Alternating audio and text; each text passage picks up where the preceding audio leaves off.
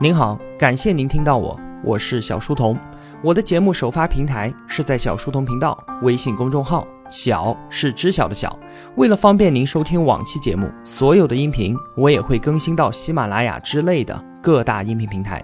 那如果想与我们互动交流的话，请在公众号内回复两个英文字母 QQ，我会把交流群推送给您。小书童将常年相伴在您左右。我们正在解读《激荡十年，水大鱼大》，作者吴晓波。今天啊，我们的讲述到了二零一零年，在这一年呢，最令人振奋的事情，应该就是我们国家的经济总量达到了四十一点三万亿元，超越了日本，成为了全球第二大经济体。我想啊，提到这件事情，我们每个中国人应该都会有一声长叹。因为这是一个令人无限感慨的历史性的超越。从十九世纪的六十年代开始，我们和日本这两个东方国家几乎是同时开始了现代化的改造。但是呢，一个徘徊纠结，而另一个则投入了西方的怀抱，完全向他们学习。在一八九四年的甲午战争当中，罪尔小国战胜了老大帝国，使得整个东南亚的政治格局全盘改写。在后来的半个世纪当中啊，仇恨的泪水和鲜血更是填满了整条日本海峡。到了二十世纪四十年代的时候，随着日本的战败，两个国家貌似又重新回到了相同的起跑线上。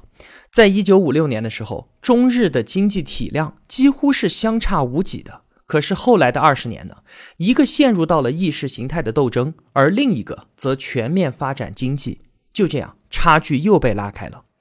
从一九七八年中国改革开放以来，在相当长的一段时间里面，我们都是对于日本模式的追慕，甚至啊，就连改革开放的总设计师邓小平，也是在参观了日本公司之后，才切身的体会到什么是现代化的。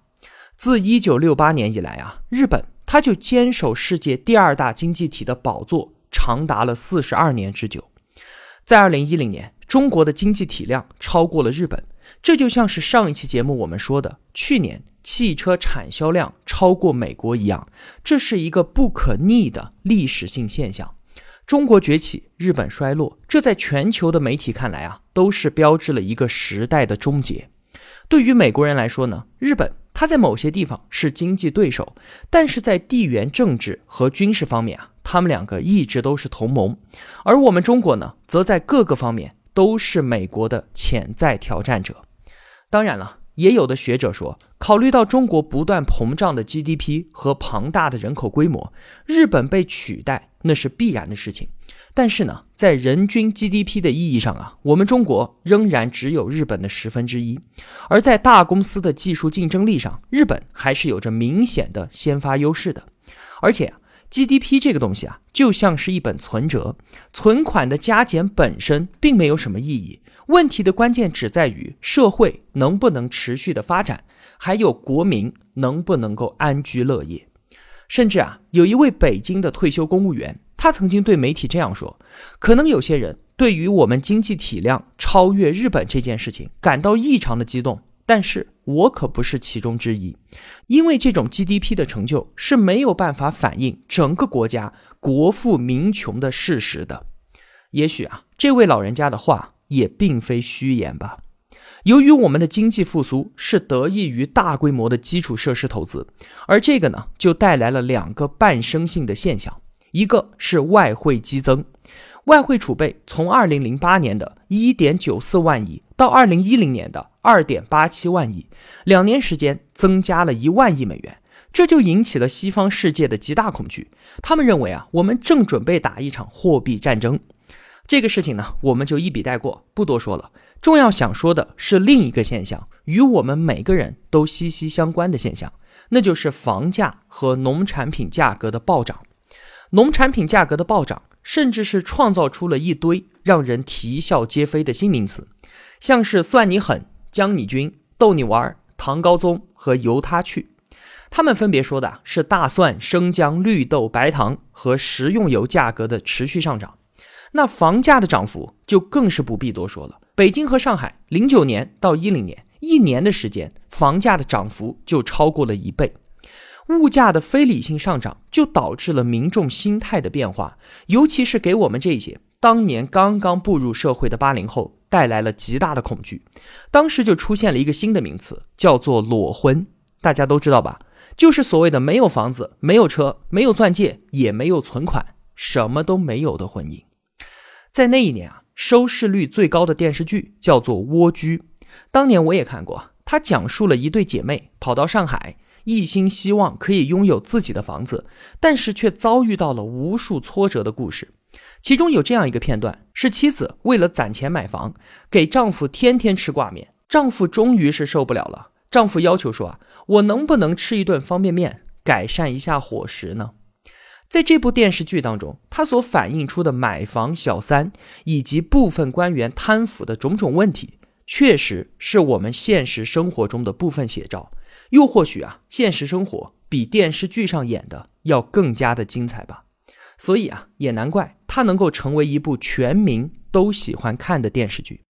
另外呢，在上期节目当中，我们提到啊，应对金融危机的四万亿投资计划激发了很多批评的声音，其中有一条就是说啊，这些钱绝大部分都给到了国有企业，这实际上是打压了民营经济。进一步的产生了挤出效应和国进民退的局面。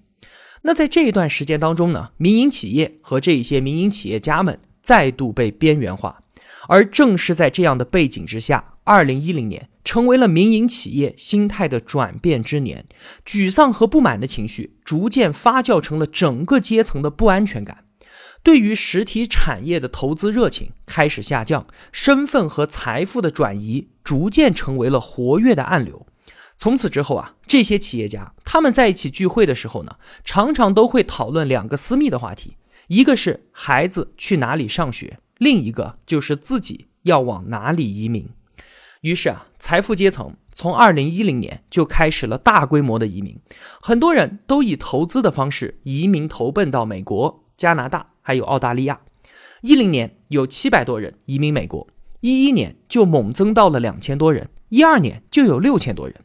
我们的中央政府啊，也是敏感的注意到了这一动态，于是呢，国务院就发布了关于鼓励和引导民间投资健康发展的若干意见，内容呢，一共是有三十六条。因为啊，五年前也是发布过几乎相同的三十六条鼓励意见。所以这一次啊，我们就称之为新三十六条。这一次对于公共资本的开放力度更大，允许民间资本以独资、合资、合作和参股的方式进入到电力、电信、铁路、民航、石油、公路、机场等等的这些领域。但是结果呢，政府的善意啊，并没有得到正面的响应，反而是引起了更大的不满和讨论。因为我们发现啊，五年前的三十六条几乎就没有一条得到了确凿的落实，而这一次的新三十六条呢，看上去啊，也更是像一根聊以安慰的棒棒糖而已。而最后的事实也证明，这一次依然是口惠而实不至，果然就如同五年前的文件一样，仍然是收效甚微。那么，在二零一零年最为轰动的社会事件。是富士康十三跳，先后有十三位富士康的员工在半年时间内跳楼自杀，最年轻的仅仅只有十八岁。富士康是由郭台铭创建于一九七四年，从一家注册资本金只有三十万台币的塑料模具厂起家。一九九零年进军大陆，在大陆啊雇佣了超过一百六十万人，仅仅就在深圳龙华镇这一个地方就雇佣了三十多万人。富士康的工厂呢，它一直都是一个不允许外人进入的禁区，直到现在为止，也没有任何一位新闻记者获得批准进入到里面进行采访和拍摄。富士康的员工们啊，是一个中国大部分网民都未必熟悉的群体。我们当年很少能够看到他们向大家讲述关于身边人跳楼的故事和他们自己的生活，因为他们都没有这个时间，甚至是没有这个能力。外面的灯红酒绿的世界和他们一点关系都没有。也许唯独在跳楼的时候，他们的人生价值才有所体现，那就是当做一个生命被提起和记住。只可惜啊，现在又变成了十三这个数字了。如果我们孤立的来看富士康十三跳事件，很容易把它归结到员工个人的身上。有一种辩护的说法就是啊，我国平均每十万人当中自杀的人就有二十个人。那按照这个比例呢，富士康自杀的员工也并不算多啊，十三个人只不过是一个微不足道的数字而已。但是当这十三个年轻的生命纵身一跃的时候，其实啊，他们身后是存在着许多无形的推手的。富士康里面这一些年轻的生命，他们所承受的沉重，实际上是经济社会所付出的一种代价。帮这些年轻人卸掉这些负担，企业的责任不容推卸，社会和政府也应该尽一份义务。如果漠视这些无形的社会成本，任何经济发展或许都换不回真正的幸福指数。吴晓波在他的年终秀演讲的时候说啊。他曾经去参观过六百三十二米的上海中心大厦，里面的负责人告诉了他一个故事，说有一位来自安徽的农民工参与了大厦的建造，在建完的时候呢，他老家的未婚妻就来看他，问他这两年在上海做了一些什么。这位农民工就把未婚妻带到中心大厦的门前，对他说：“啊，这座大楼是我建的。”虽然我现在并没有钱把你带到这栋楼里面去，这里面的东西我都买不起，但是我把你的名字刻在了这栋楼最高的地方。这就是一个残酷的浪漫故事。上海中心大厦的顶楼就这样刻着八千多个人的名字。中国的农民在改革开放初期的时候。通过联产承包责任制解决了我们吃饭的问题，但是当他们要进入到城市的时候，发现这个国家有户籍制度，有各种各样的限制，然后他们退了回去，创办了中国的乡镇企业，成为了改革开放一股意外崛起的推动力量。当我们中国开始城市化之后，他们又以不真实的身份进入到城市来，付出自己的劳动。今天，他们仍然是中国城市化建设的主力军。在世界第一的中国制造背后，有一个事实是必须被认真的记录的，那就是有一点三亿的农民工常年背井离乡，他们拿着低廉的收入，在令人难以想象的恶劣生存环境之下劳作和生活，他们以极大的牺牲换取了中国制造的劳动力成本优势。在现实生活当中，他们是被边缘化和被漠视的族群。更加让人遗憾的是，人们似乎听不到他们的声音。在他们与企业家、政治家和文学家之间，隔着一道寒冷而且坚固的冰墙。很多年之后啊，当人们再度回忆起中国经济崛起史的时候，这些小人物的命运是不应该被遗忘的。他们是大历史当中的一些小配件，也许微不足道。但是如果缺失的话，则所有的真相也都是谎言。在我们中国超越日本成为世界第二大经济体的时候，不只有欢呼和赞美，它的背后还有着年轻人对于物价和房价的恐惧，有着财富阶层想要移民的焦虑，还有着数量庞大的农民工被边缘化、被漠视的无奈。一个简单的 GDP 数字并不能够掩盖这些种种的问题。那么说完了这些，我们再来看二零一零年的中国商业世界，有两件事情是值得被分享的。一个呢是被誉为个人电脑时代的最后一战，奇虎三六零与腾讯的三 Q 大战；另一个呢是成年凡客的兴衰。我们先来说三 Q 大战，对垒双方呢，一边是马化腾执掌的腾讯，另一边呢则是周鸿祎执掌的奇虎三六零。在二零一零年的时候啊，腾讯在中国的互联网界已经膨胀成为了一个巨型动物，它的生存策略对于其他的生物都构成了巨大的威胁。它就像是一个掠食者一样的，紧紧地盯着市场，用最快的速度复制成功者的模式。不管是什么样的产品，只要你做得好，你有市场，那么我就会用最快的速度做一个几乎一模一样，甚至是细节更好的产品出来。然后利用手中巨量的 QQ 用户流量入口优势，把用户给全部导过去，进行后发超越。其他的互联网小公司啊，根本没有办法与之竞争，无论是技术能力、资本能力，还是流量入口。小公司唯一的机会就是它的创新模式。但是当腾讯跟在后面，把新的东西学过去之后，就可以轻而易举地将其击倒。这一招啊，可谓是屡试不爽。在二零一零年七月二十四号的时候，各大网站都被一篇针对腾讯的檄文所覆盖。这篇文章的标题啊，异常的血腥粗暴，叫做“狗日的腾讯”，把对于腾讯的不满呢归结为三宗罪：一直在模仿，从来不创新，走自己的路，让别人无路可走，和垄断平台，拒绝开放。那么，三 Q 大战。对垒的另一边呢是奇虎三六零掌门人周鸿祎，他是一位比马化腾年长一岁的互联网老兵。早年的中国互联网啊，可以说是一个被流氓软件所统治的世界。而周鸿祎他们呢，开创了一种叫做插件模式，将大量的流氓软件强行的安装到用户的电脑里面。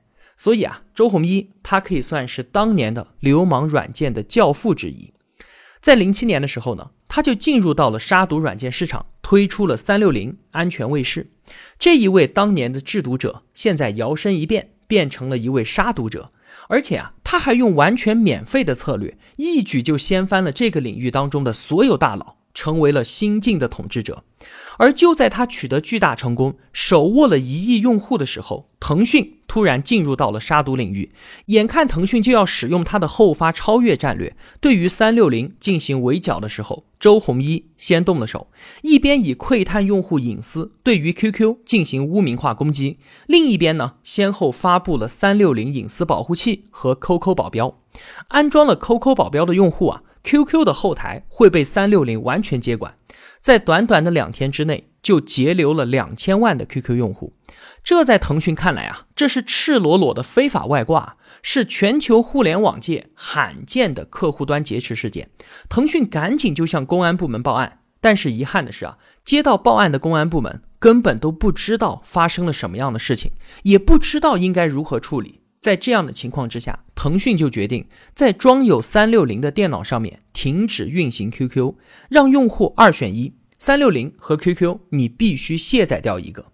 那天的情况啊，估计很多的同学都还记得，很多人都是在一边骂着腾讯，一边卸载三六零。后来在有关部门的介入之下，双方才恢复了兼容。当时马化腾就说啊，如果再坚持一个星期，三六零就彻底出局了。可以说是愤恨之意溢于言表，但是啊，当时的舆论可是一边倒的支持三六零，大家认为这是互联网创新者对于垄断者所发起的挑战。周鸿祎呢，也成为了颠覆式创新的标志性人物。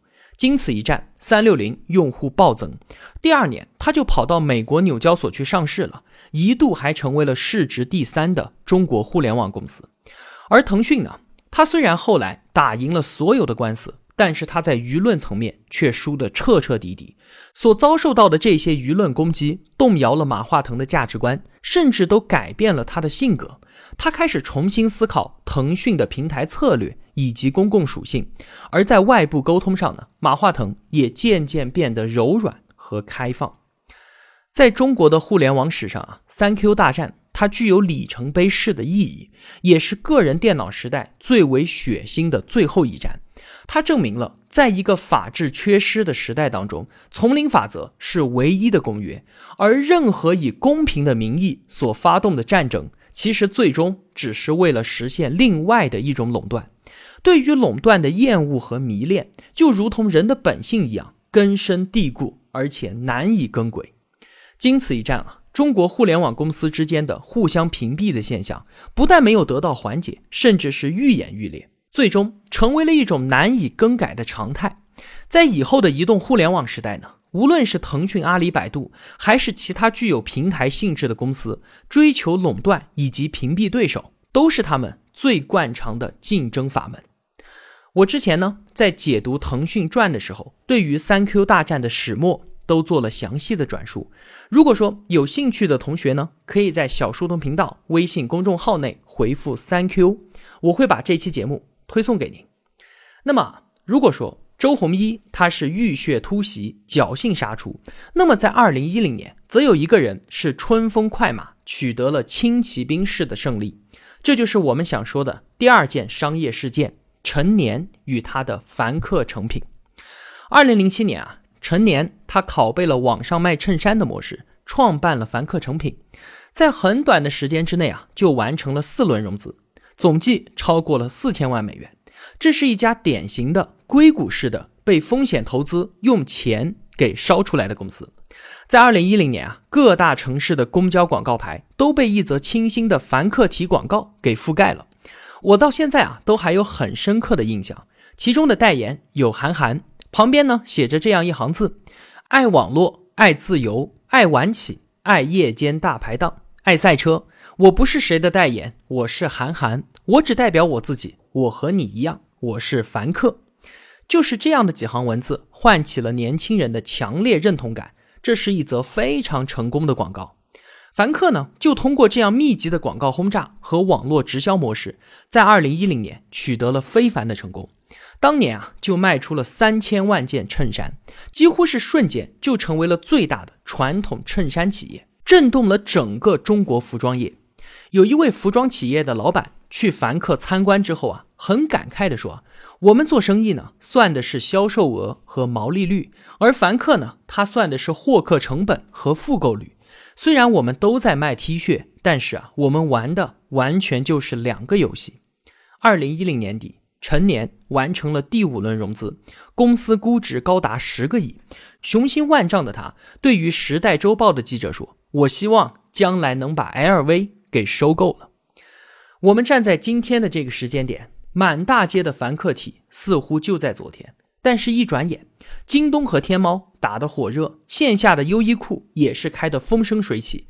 但是，凡客这个名字好像已经被我们遗忘了很久了。那它为什么会陨落呢？或许有一句话就可以总结：凡客他引爆了流行，却迷失于常识。在创业的前三年啊，凡客符合《引爆点》一书当中的所有原理。由专家、网络极客和粉丝共同推动诞生的个别人物法则，以精准的消费定位撬动市场热情的附着力法则，和通过明星效应引发的非理性和围观式购物的环境威力法则。而在接下来的三年当中呢，陈年他所面临的是在引爆流行之后，如何让自己成为一家拥有正常盈利性能力的企业。互联网营销啊，就本质而言，它是一种工具，而并非目的本身。流行就如同字面所呈现的那样，它是不确定的，是运动当中的，而且啊，未必按照预想的方向衍生以及变异。因此啊，引爆者怎么把流行给控制住，导向为一种可以被量化和可持续运营的商业能力，这就是一个更加实际，也是最终具有价值的过程。我们从这个角度考虑凡客呢，就可以发现啊，陈年的四个迷失。第一个呢，是在流行被引爆之后，凡客突然就在品类上面迷失了。他的产品从主打的衬衫、T 恤和帆布鞋迅速扩展开去，似乎想要涵盖所有的年轻人的商品。但是到后来啊，他的销售品类当中竟然都出现了菜刀和拖把。第二呢，是在品牌销售和平台销售之间出现了模式选择的迷失，由一家专业垂直的电商模式向平台猛烈的转型，公司定位漂移模糊。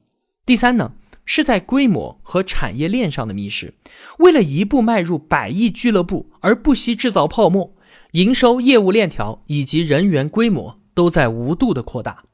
第四。在实业经营和公司上市之间的迷失，急于套现和制造神话的风险投资，用他的贪婪吞噬了凡客成长的理性还有耐性。事实上啊，凡客似乎也并没有犯下什么独特的错误。我们回望四十年的公司史，在不同的阶段和行业当中，出现了很多在很短的时间里面就引爆了流行的企业和品牌。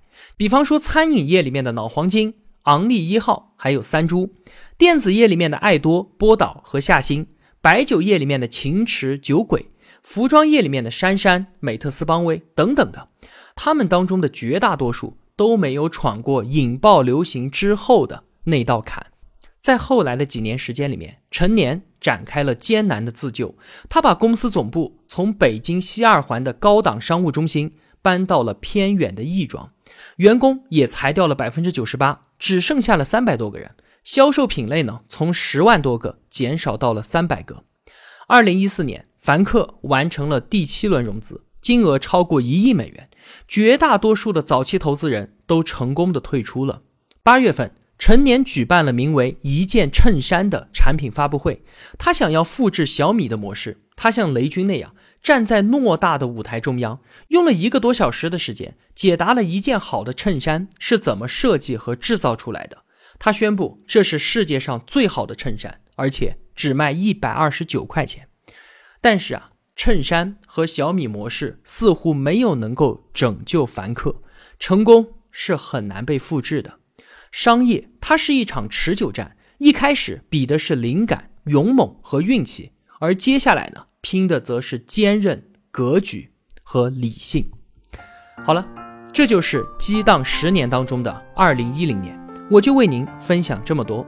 如果啊，我有帮助到你，也希望您愿意帮助我。一个人能够走多远，关键在于与谁同行。我用跨越山海的一路相伴，希望得到您用金钱的称赞。我是小书童，我在小书童频道与您不见不散。